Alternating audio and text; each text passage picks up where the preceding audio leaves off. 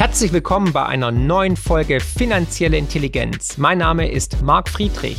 In diesem Podcast geht es wie immer um Geld, Bitcoin, Wirtschaft und Politik. Und jetzt viel Spaß.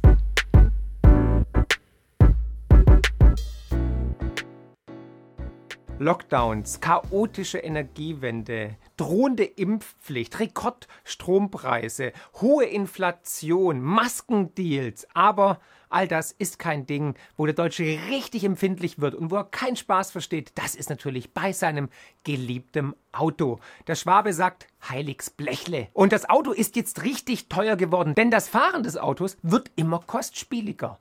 Die Preise an der Tankstelle steigen von Tag zu Tag. Ja, die Grünen haben ihr Ziel bald erreicht, nämlich 5 Mark pro Liter oder vielleicht auch bald 5 Euro, wer weiß. Und weil es so teuer geworden ist, kommt aus dem Grund auch wieder der 500-Euro-Schein, der ja abgeschafft wurde wegen Geldwäsche und so weiter. Aber jetzt fürs Tanken braucht man ihn, denn jeder weiß, wer einmal den Tank auffüllt, der muss dann mindestens mit 100 Euro rechnen. Und dahingehend macht es wieder Sinn. Ich musste lachen. Spaß beiseite. Aber die Politik nützt natürlich jede Krise, um Popularitätspunkte bei der Bevölkerung zu gewinnen. Und so hat hat zum Beispiel dieser Hans aus dem Saarland sich ja, vor eine äh, Tankstelle gestellt und ein wackeliges Video gedreht und gewettert gegen die hohen Preise und gesagt, wir brauchen einen Sprit, einen Benzindeckel. Ja, wir sehen es also immer mehr Sozialismus, immer mehr Planwirtschaft, auch in der CDU, in der Politik generell. Da geht die Reise hin Richtung Sozialismus, Richtung Planwirtschaft, um uns immer mehr das Leben schwierig zu gestalten. Und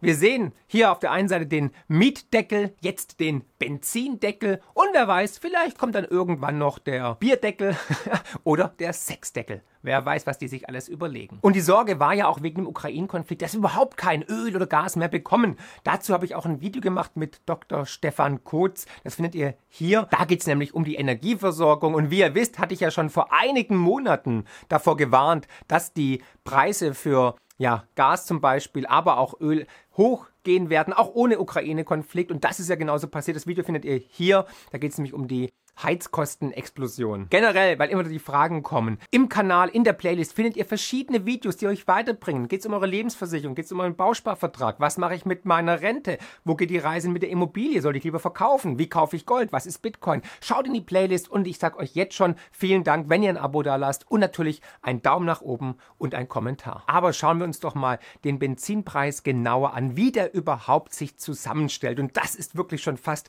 ein eigenes Studium wert, denn es ist sehr sehr komplex in Deutschland, wie im Übrigen natürlich alles. Also sehen wir hier mal auf dieser Tabelle vom Bundesfinanzministerium die Zusammenstellung des Kraftstoffpreises und da fängt ganz oben an die Energiesteuer, die schlägt zu Buche bei Benzin mit achtlichen 65 Cent und bei Diesel mit 47 Cent. Dann haben wir natürlich die CO2-Abgabe. Auch die ist neu. Die kostet 7 Cent bei Benzin und knapp 8 Cent beim Diesel. Und dann die Erdölbevorratungsabgabe sind 0,27 Cent bei Benzin und 0,3 Cent bei Diesel.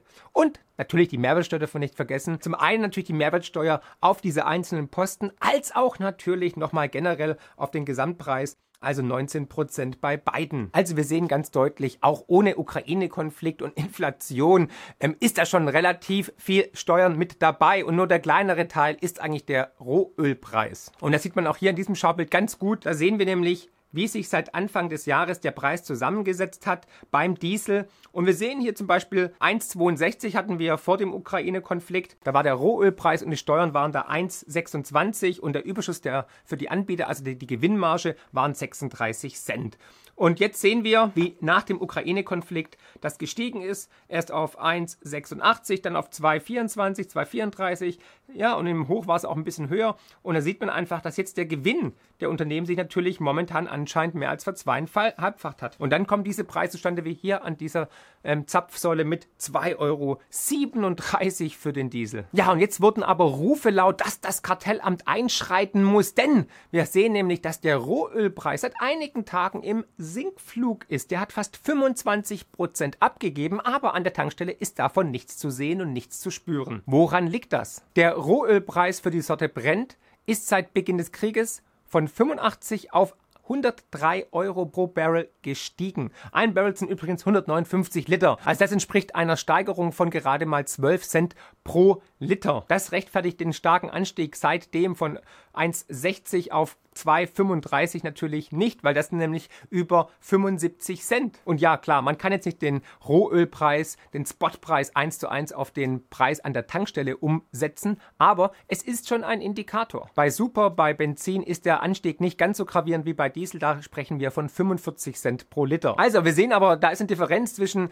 12 Cent Anstieg beim Rohölpreis und 45 respektive 65 Cent dann bei Benzin und Diesel. Also, wer streicht sich hier die Marge ein? Wer bekommt dieses Delta? Jetzt sagt der eine oder andere, ja gut, die Tankstellenpächter machen sich vielleicht die Taschen voll. Nein, dem ist nicht so. Die haben eigentlich eine fixe Gewinnmarge, unabhängig davon, was auf der Preistafel angezeigt wird. Also bleibt eigentlich im Narrativ nur noch einer übrig, der hier sich die Taschen vollstopft, nämlich die Mineralölgesellschaften mit ihren Raffinerien. Apropos Raffinerie, hier habe ich bei der Recherche für dieses Video noch eine lustige Information gefunden, nämlich, dass nämlich eine der größten deutschen Raffinerien, die Raffinerie Schwedt, und diese Raffinerie ist einer der größten deutschen Raffinerien und bekommt ca. 25 Prozent des deutschen Rohölbedarfs über eine Pipeline direkt aus Russland.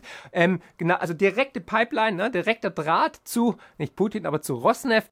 Und da, darüber kommt dann dieser Teil des äh, russischen Öls direkt nach Deutschland. Diese Pipeline hat einen schönen Namen, Freundschaft. Na, mal gucken, ob das so bleibt. Und diese Raffinerie ist dafür zuständig, dass 95 Prozent des Benzin, des Kraftstoffs in Berlin produziert wird. Und diese Raffinerie gehörte bis vor kurzem zu 52 Prozent Rosneft. Aber kurz vor dem Ukraine-Konflikt wurde der Anteil von Rosneft an dieser Raffinerie erhöht auf 71,67 Prozent.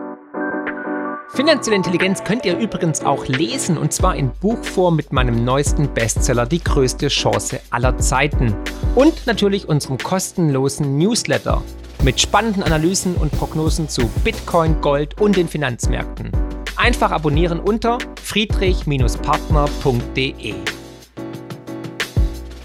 Und ja, wenn man auch ins Ausland schaut, dann sieht man auch tatsächlich, dass dort die Preise um einiges günstiger sind. Da sind wir auch überall ganz, ganz vorne. Außer die Niederlande ist beim Dieselpreis noch ein bisschen teurer. Aber wir sind schon ganz, ganz vorne mit dabei. Und dahingehend kann man schon berechtigt die Frage stellen, was läuft hier schief? Weil auch die Franzosen oder die Schweizer und die Österreicher bekommen ihr Öl ja teilweise auch aus den gleichen Quellen wie wir. Deswegen die Frage, die sich schon Cicero gestellt hat. Cui bono, also wem nützt es, wem dient es? Und viele gehen davon aus, dass momentan die Mineralölkonzerne wirklich Milliarden scheffeln, weil am Tag werden ungefähr 150 Millionen Liter Diesel verkauft und man geht davon aus, die gleiche Menge nochmal an Benzinkraftstoffen. Das heißt 300 Millionen. Wenn da der Preis nur nur um 10 Cent steigt, kann sich jeder ausmalen, was das für ein Mehrwert ist pro Tag. Und Fakt ist auch tatsächlich, nur wegen dem Ukraine-Krieg ist es nicht so, dass hier sofort die Gas- und Öllieferungen gestoppt worden sind. Nein, die laufen weiter. Also da, da flutscht so richtig,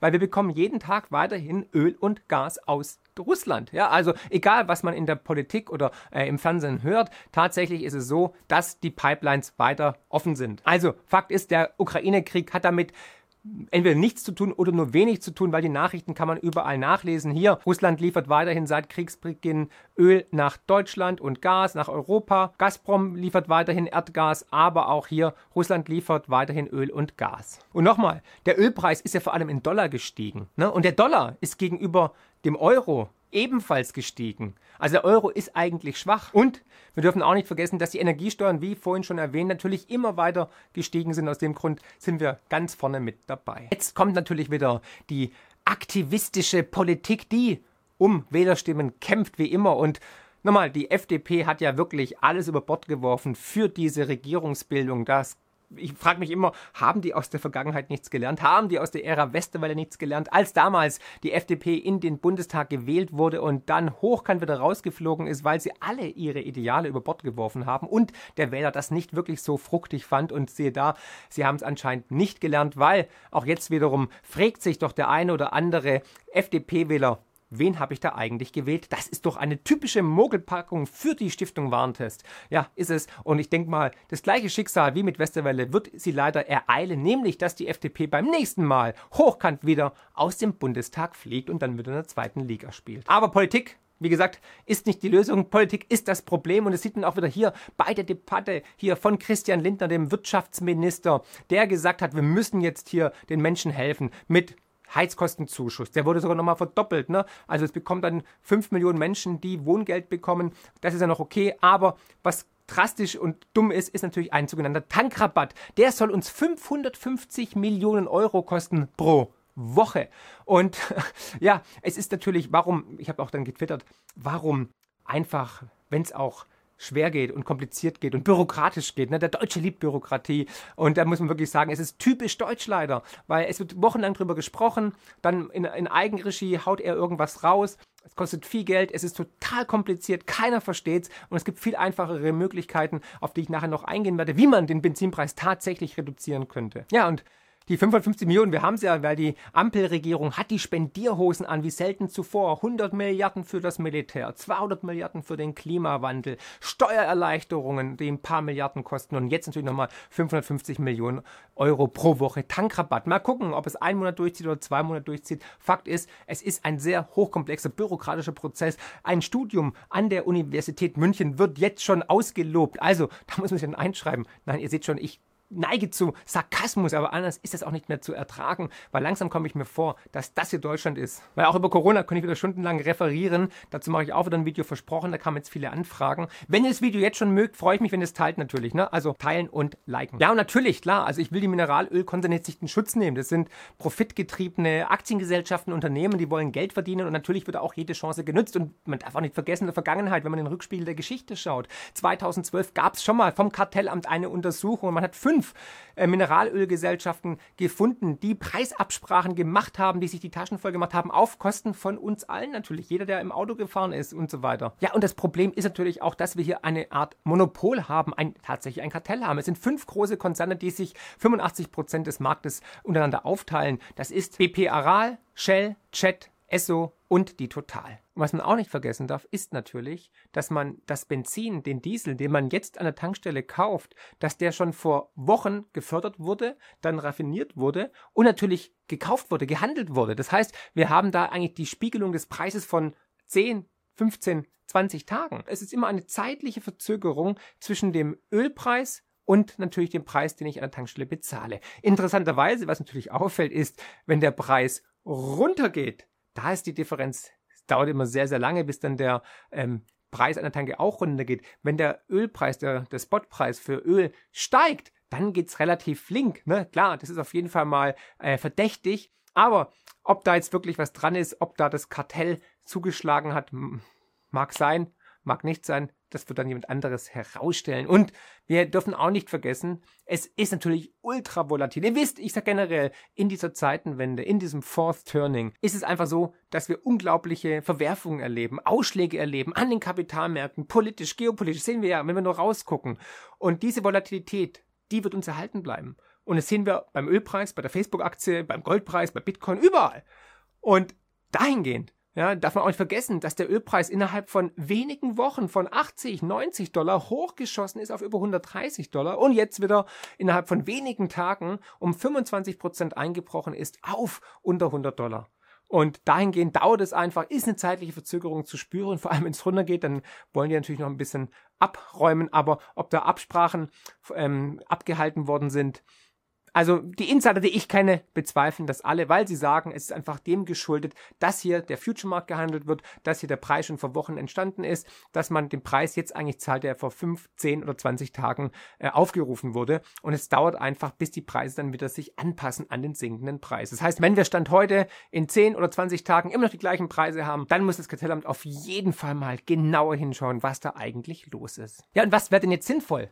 Na klar, die, die Grünen möchten, dass wir mehr Fahrrad fahren, weniger Auto fahren und so weiter. Aber es gibt halt auch Menschen, die ein Auto brauchen, um zur Arbeit zu gelangen, die vielleicht auch einen Bus brauchen, um zur Arbeit zu gelangen, die auf dem Land leben, soll es ja noch geben. Ne? Nicht jeder lebt in, in Berlin Mitte und kann dann irgendwie per veganem Autokurierdienst irgendwo hingefahren werden oder auf dem, dem Gepäckträger von Gorilla und Lieferando-Fahrradfahrern irgendwie zur Arbeit kommen. Also dahingehend ist es so, dass man jetzt, wenn man wirklich Tierentlastung machen möchte, wenn man es wirklich ernst meinen würde, würde es verschiedene Stellschrauben geben, um wirklich den Verbraucher zu entlasten. Natürlich, klar, man könnte ökonomischer fahren, man kann weniger fahren, man kann auf öffentlich-rechtliche äh, umsteigen, aber das geht ja auch nur, wenn man natürlich dann ähm, geimpft ist, ja klar sowieso, aber wenn man das nötige Kleingeld hat und wenn man auch angeschlossen ist, und da sehen wir ja, die Deutsche Bahn hat jahrelang ihr Netz immer weiter verkleinert, optimiert heißt es dann ähm, und outgesourced und da läuft es eher schlecht als recht. Aber das ist ein anderes Thema. Fakt ist aber, was könnte denn die Politik tatsächlich machen? Man könnte zum Beispiel Heureka auf Steuern verzichten, weil ein Großteil des Benzinpreises sind Steuern, wie vorhin aufgezeigt. Möchte man natürlich aber nicht, weil man damit verdient. Also, die CO2-Abgabe könnte man wieder ad acta legen. Man könnte die Energiesteuer ad acta legen. Man könnte an der Kfz-Steuer drehen, die sowieso völliger Humbug ist meiner Ansicht nach. Also man kauft ein Auto, zahlt 19% Mehrwertsteuer und dann muss man auch noch Kfz-Steuer jedes Jahr zahlen. Was gehört einem eigentlich in diesem Land? Ne? Also egal, was ich kaufe, eigentlich gehört alles zum Staat. Oder er kriegt jedes Mal irgendwie einen Anteil ab. Und wie vorhin aufgezeigt, wenn wir die Energiesteuer abschaffen würden, wären das 47 Cent bei Diesel und 65 Cent beim Benzinpreis. Das wäre schon ordentlich. Da wäre schon dem einen oder anderen geholfen. Irgendwelche hochkomplex bürokratischen Tankrabatte jetzt einzuführen, ist völliger Humbug. Ja, wir könnten es aber auch machen wie Neuseeland, einfach sagen, hey, diejenigen, die in der Stadt leben oder die den Anschluss ans öffentliche Verkehrsnetz haben, die könnten entweder zum halben Preis fahren oder vielleicht sogar mal kostenlos. Wie wäre denn das? Das wäre mal eine coole Sache. Natürlich ist die Investmentfrage. Wie kann ich davon partizipieren? Wie kann ich profitieren? Ich glaube, kurzfristig ist der Ölpreis zu heiß gelaufen. Der wird noch weiter korrigieren. Nicht an der Tankstelle wahrscheinlich. Dahingehend habe ich auch mit einem Insider gesprochen übrigens, der mir bestätigt hat, ähm, er geht nicht davon aus, dass es Absprachen sind oder dass es ein Kartell gebildet hat. Ne? Das wird sich jetzt herausstellen, wenn das Kartellamt tatsächlich, wie Habeck gefordert hat, ähm, in, in die Untersuchung geht. Aber er sagt, es ist einfach so, wenn wir den Preis jetzt zu stark zurücknehmen, dann werden leider viele Leute ihre Bestellungen abbestellen und da ist man einfach vorsichtig. Ich kann das nicht verifizieren, wie gesagt, ähm, wohin die Reise geht, ob es jetzt Absprachen sind oder nicht, wird sich herauszeigen. Ich habe heute versucht, die Fakten auf, aufzudecken, euch ein Gefühl zuzugeben, wo die Reise hingeht.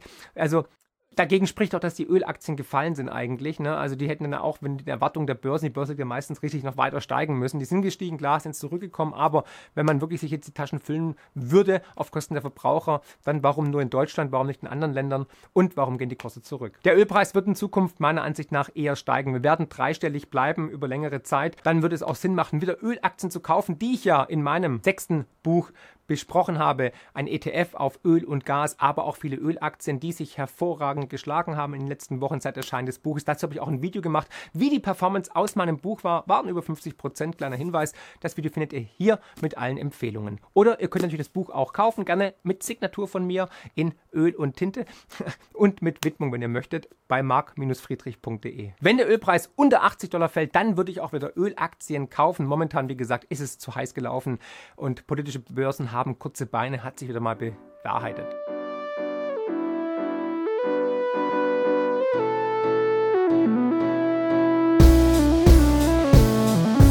Wow, was für ein Podcast. Ich hoffe, die Folge hat euch genauso gut gefallen wie mir. Ihr findet mich bei YouTube, Twitter und Instagram unter markfriedrich7. Für Lob, Kritik oder Themenvorschläge schreibt mir gerne eine E-Mail an podcast.mark-friedrich.de. Empfehlt den Podcast natürlich gerne weiter. Über eine positive Rezension bei Apple, Spotify und Co. freue ich mich natürlich mega. Weitere Informationen zu mir findet ihr unter mark-friedrich.de und zur Honorarberatung unter friedrich-partner.de. Ich freue mich jetzt schon aufs nächste Mal. Herzlichst, euer Marc.